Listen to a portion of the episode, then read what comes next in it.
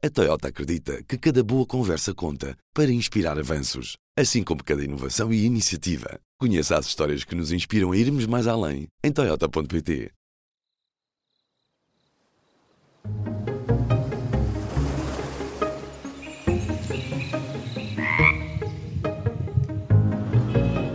Este é o Azul.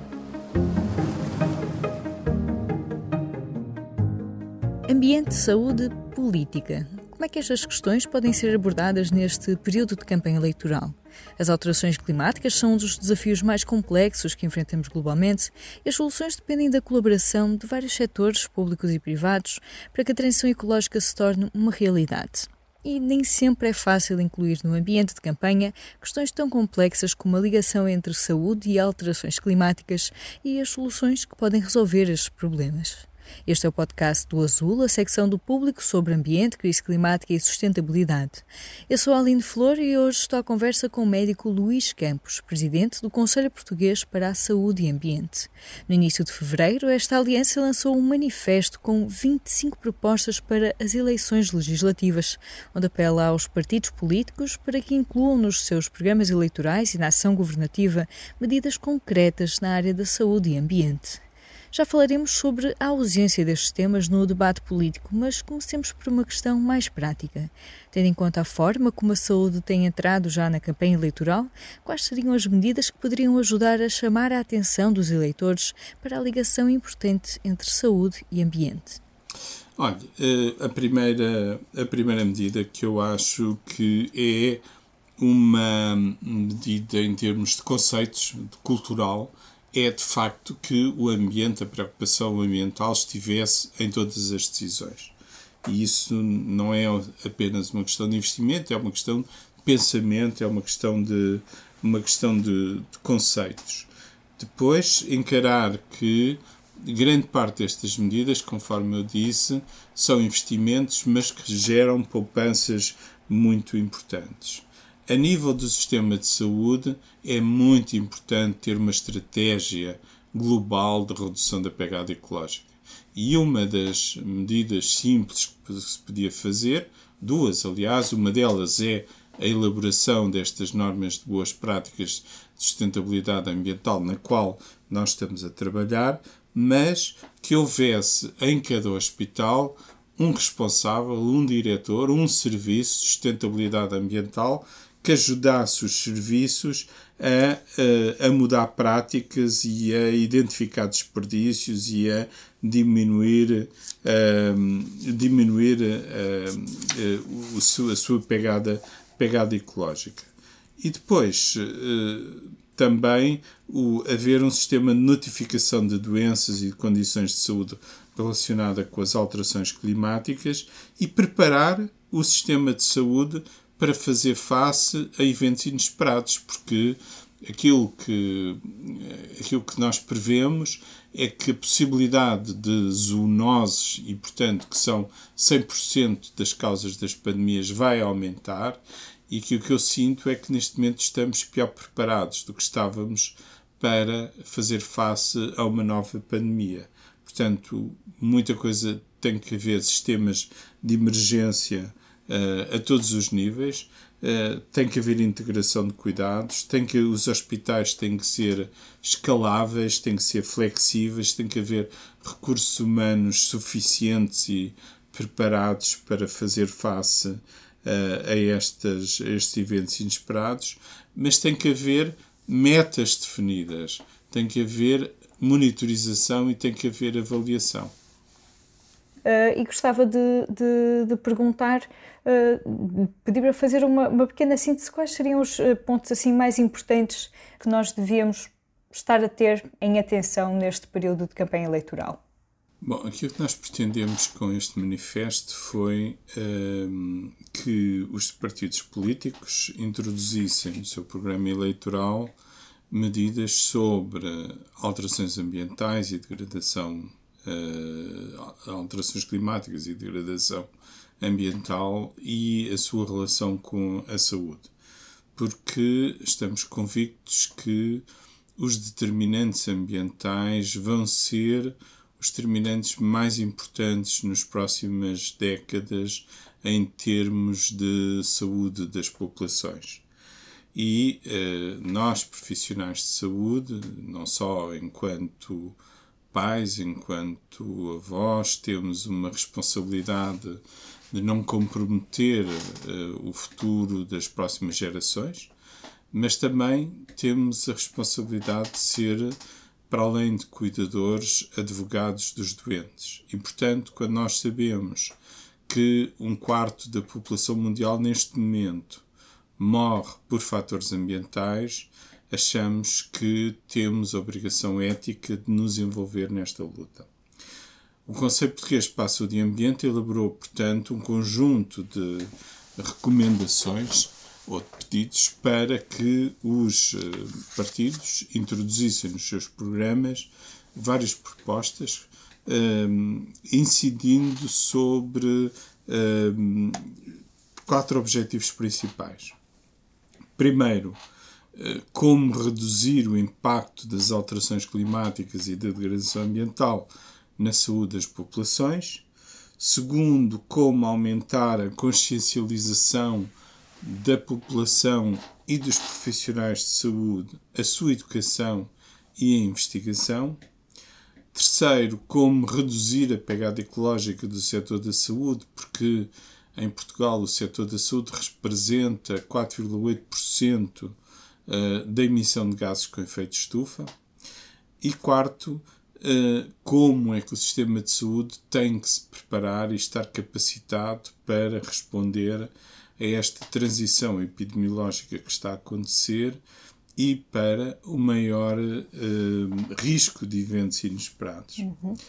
Já agora estamos a entrar na campanha, mas já tivemos, digamos, a pré-campanha com debates dos partidos. Estas 25 propostas foram anunciadas no, no início de fevereiro.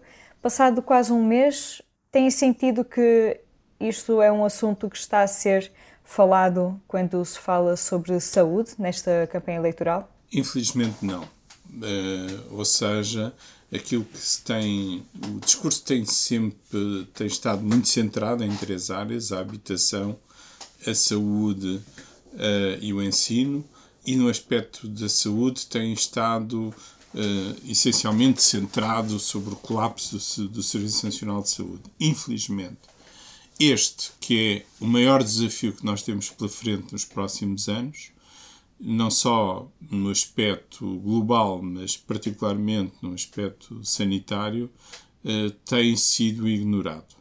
Eh, e, portanto, nós eh, acreditamos que esta, eh, esta preocupação tenha que entrar no discurso político, porque de facto ela vai ser uma evidência que, que vamos ter pela frente.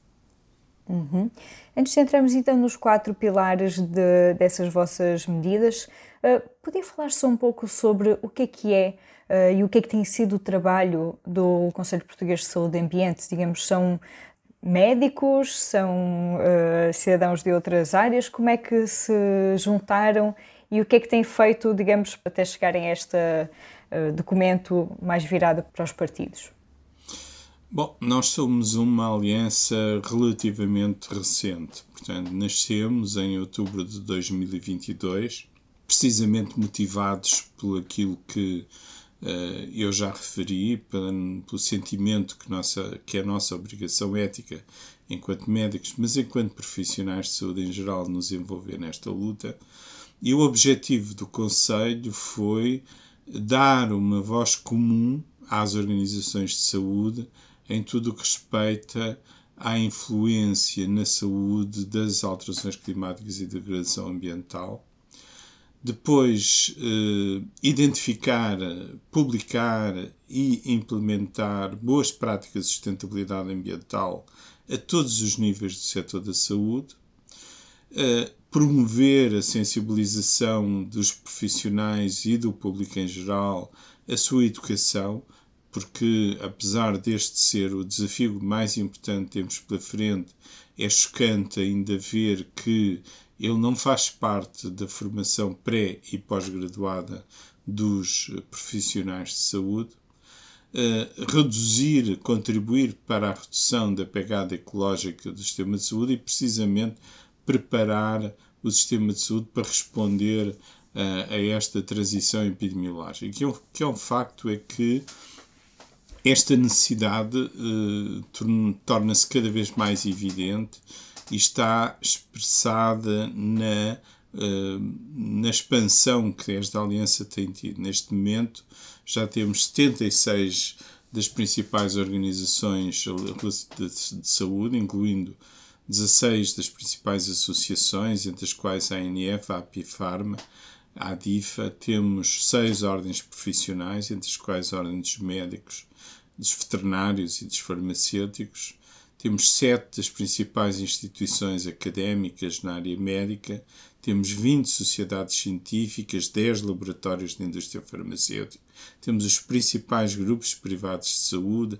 associações de doentes, uh, unidades locais de saúde, o Instituto Ricardo Jorge, o Instituto de Medicina Tropical, entre outros. Portanto, e nós acreditamos que, uh, sendo atualmente talvez a aliança mais transversal na área da saúde, existem muitas oportunidades de pôr em diálogo e de criar esta rede eh, entre organizações tão diversas porque de facto eh, o desafio é muito grande e da cooperação entre estas organizações e estes diferentes tipos de profissionais podem surgir grandes iniciativas e grandes oportunidades. Uhum. Sobre, então, voltando àquelas 25 medidas, eu na verdade tinha, ia, ia começar por falar do, uh, da ideia do, do ambiente em todas as políticas, mas se calhar concluía com isso, porque acho que até vendo toda esta, esta coligação, se calhar podíamos começar pelo mais, uh, mais básico, quase, que é quais são as doenças e as condições de saúde relacionadas com as alterações climáticas e a degradação ambiental? Uh, não é que nós precisamos estar mais atentos, não é? Porque fala, por exemplo, da literacia dos médicos para reconhecer estas ligações, uh, ligação entre ambiente, saúde humana e saúde animal. Para onde é que nós devíamos estar a olhar uh, e, e, e ainda há um caminho longo a fazer? Bom, para isso temos que caracterizar primeiro quais são as determinantes ambientais que eh, vão ser mais importantes em termos do futuro da saúde das populações. E, em primeiro lugar, a sobrepopulação. Uh, nós demoramos 220 mil anos para atingir o primeiro bilhão de pessoas e demoramos apenas 220 anos para atingir o atual oitavo bilhão de pessoas. E desde 1970 que nós ultrapassamos a capacidade de taxa de regeneração uh, do planeta. Depois temos as alterações climáticas, como é sabido, com as políticas atuais, se nada fizermos, portanto, em 2100 vamos ter uma temperatura de 2,7 graus e isso traz uh, maior probabilidade de temperaturas extremas, aquecimento, escassez de água e comida, aumento da poluição. Uh, neste momento, 9 em cada 10 pessoas vivem em ambientes que, poluídos o aumento dos alérgenos a nível do, do ar, a perda da biodiversidade, portanto, neste momento são ah, existem um milhão de espécies em riscos de extinção e em cada dia 150 espécies são extintas. A maior probabilidade de eventos inesperados, como tempestades, as secas, as inundações, os incêndios, ah, as migrações, uh, as migrações uh, que estão a acontecer já por causa de fatores climáticos. Quais são as doenças que são mais impactadas por estes determinantes e estes fatores ambientais? À cabeça, as doenças cardio e cerebrovasculares. depois, as doenças respiratórias, como a doença pulmonar obstrutiva crónica, o cancro, as doenças alérgicas, as doenças transmitidas por vetores, como pelos mosquitos, nomeadamente a malária, o dengue, a doença de Lyme, eh, os, eh, as doenças relacionadas com a qualidade da água, como a cólera, por exemplo, ou as doenças relacionadas com a qualidade da comida, com a insegurança alimentar. Uh, e depois uh, a degradação ambiental vai seguramente trazer uh, efeitos a nível de imigração forçada, de conflitos civis e os, as temperaturas extremas têm efeito direto, não só a nível das doenças que eu referi, mas também têm um efeito direto a nível dos, de, de, do organismo humano. E, finalmente, as doenças mentais.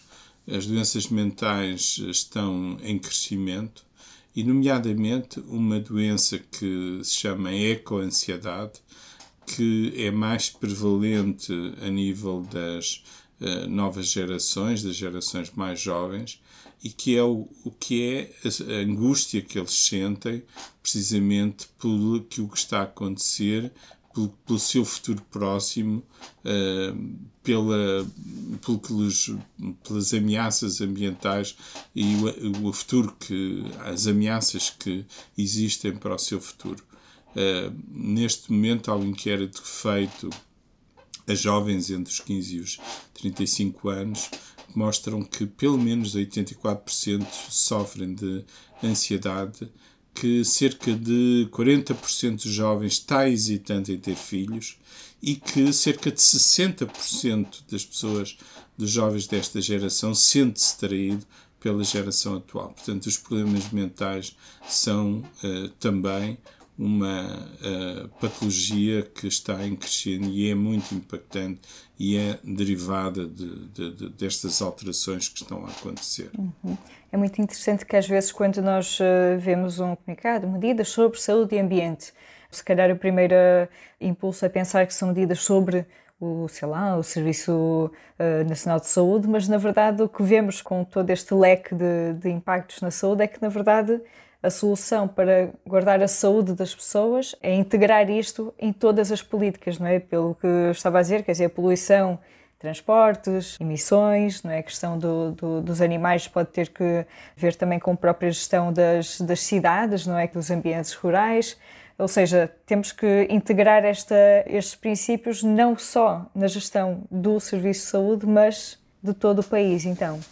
Absolutamente. Isto é seguramente o problema mais complexo que nós temos pela frente. E, portanto, não tem soluções mágicas, tem, uh, exige a colaboração de todos a nível internacional, a nível das nações, a nível das organizações, dos serviços e a nível também dos comportamentos individuais.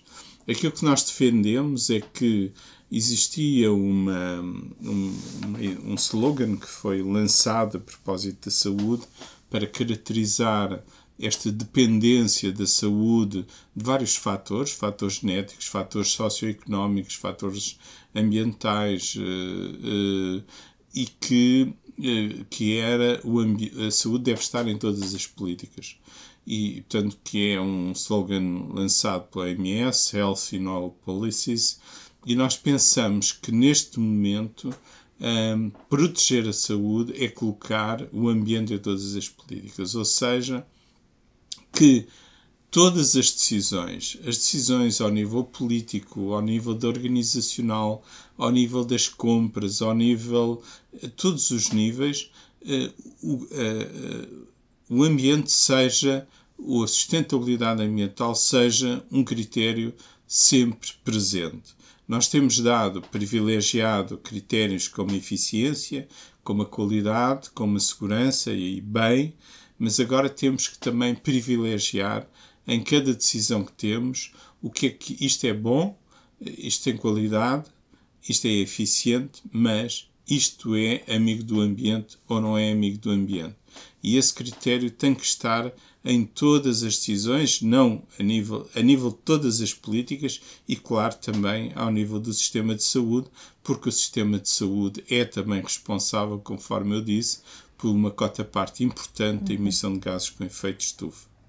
Sim, eu gostava precisamente de falar sobre a questão da pegada ambiental não é, do nosso sistema de saúde, porque vocês têm no, no, no manifesto também algumas uh, propostas sobre como, como resolver, e se calhar aqui, um, interessante, pronto, o que falávamos agora é algo que implica às vezes uma mudança quase de mentalidade, não é? De conseguir ver o mundo desta forma mais complexa, quando muitas vezes nós segmentamos né, os assuntos. Mas nesta, nesta questão, por exemplo, da pegada ecológica do sistema de saúde, também podemos falar de coisas como, por exemplo, a utilização assim menos racional, digamos, de, de, recursos. Você chama a atenção para leis que já estão um pouco obsoletas, não é, em relação ao que, ao que nós já conhecemos hoje sobre como é que se pode fazer.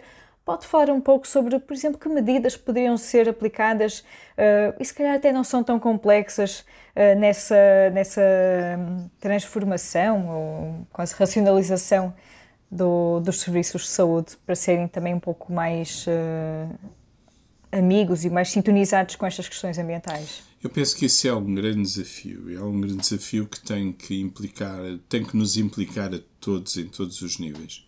E é importante, primeiro, uh, compreender quais são os setores da saúde que mais impactam a nível da emissão de gases com efeito de estufa, mas também a nível do desperdício, a nível da poluição, etc. E a grande cota parte, 70%, tem a ver com uh, o fornecimento de bens, serviços e equipamentos aos hospitais.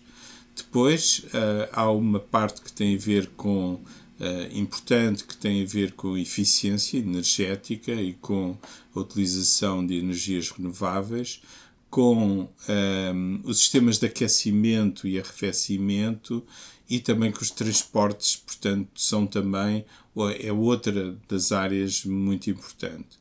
Eu, eu dou, portanto, naturalmente que há que há uh, soluções para, eh, que são óbvias para, para, para transformar e para diminuir este, esta pegada ecológica, como uh, passar a ter uh, uma frota essencialmente elétrica, por ter uh, painéis, painéis solares para a produção de energia, como substituir a iluminação normal por lâmpadas LED um, por como tornar mais eficiente e adequar os sistemas de aquecimento e arrefecimento, e é curioso que grande parte destas, destas medidas podem representar investimentos importantes a curto prazo, mas a médio e a longo prazo são, uh, produzem poupanças muito, muito grandes.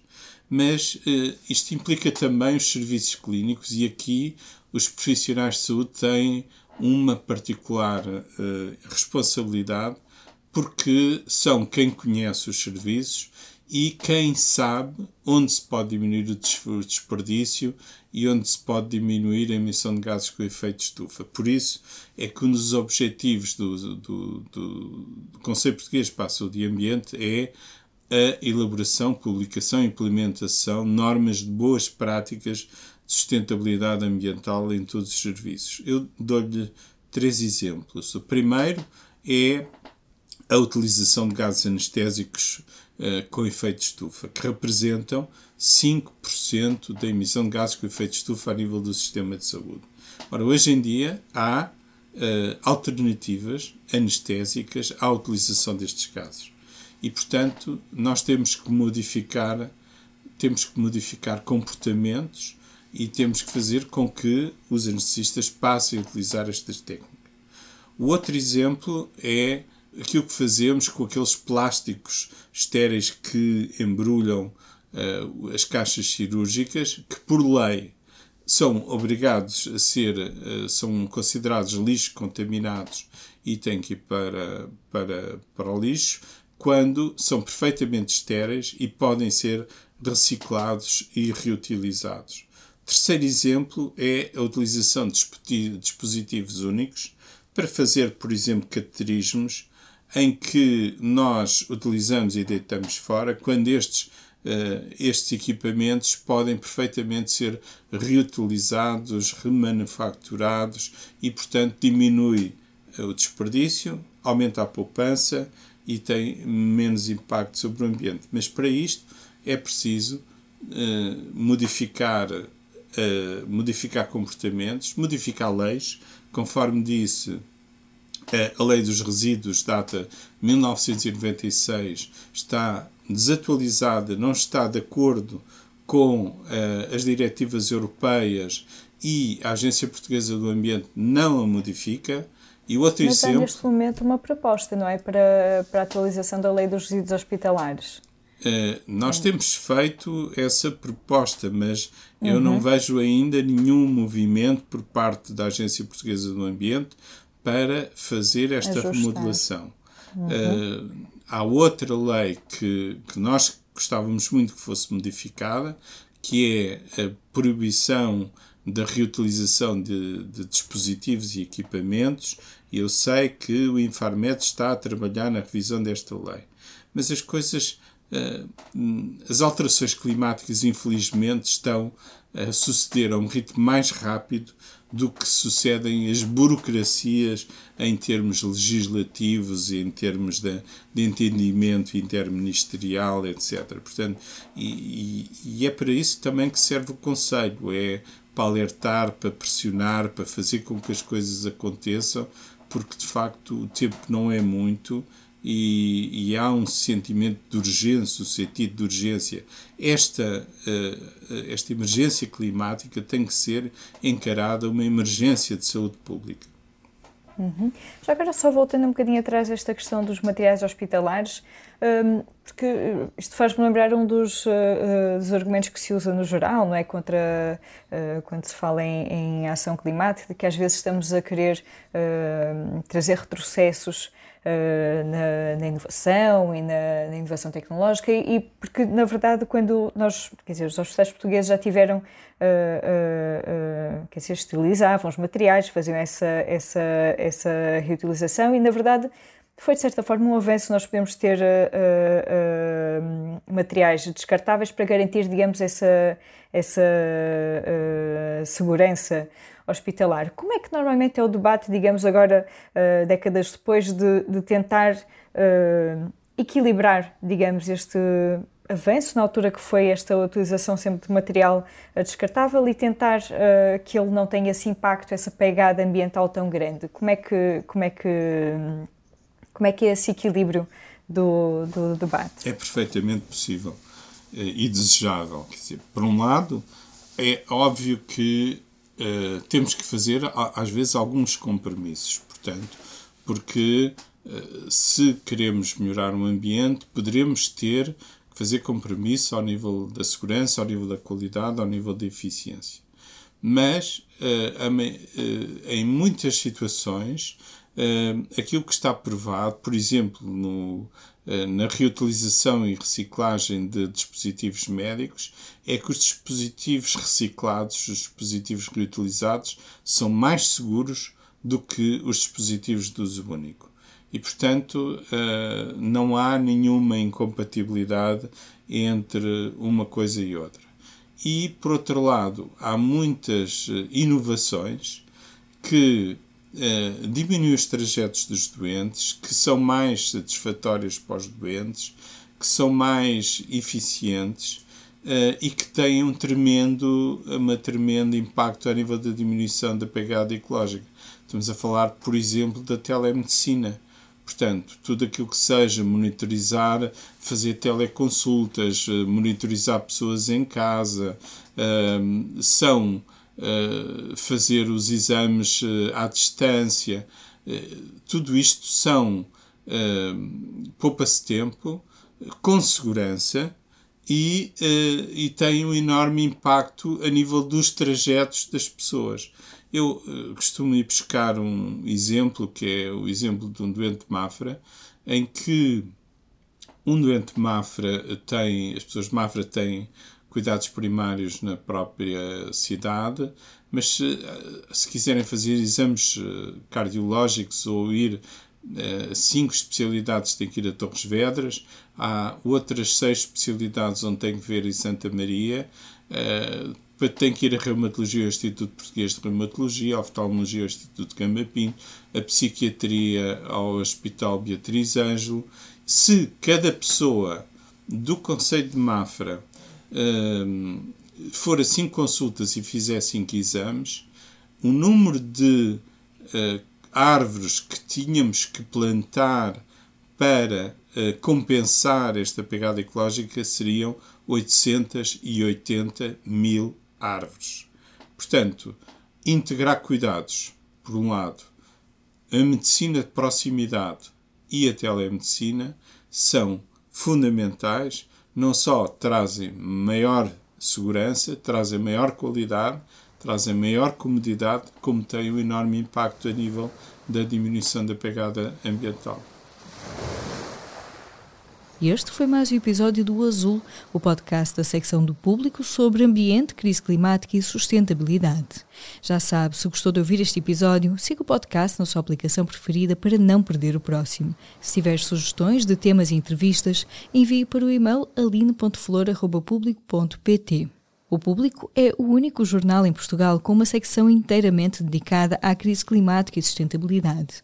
O Azul tem como parceiros a Fundação Carlos Gulbenkian, o projeto Biopolis, a Lipor e a Sociedade Ponto Verde. Mas para manter a sua fonte de informação de acesso livre sobre clima e ambiente, também precisamos de si. Não deixe de assinar o Público. O podcast Azul é editado por Minha Aline Flor e volta daqui a duas semanas. Até lá!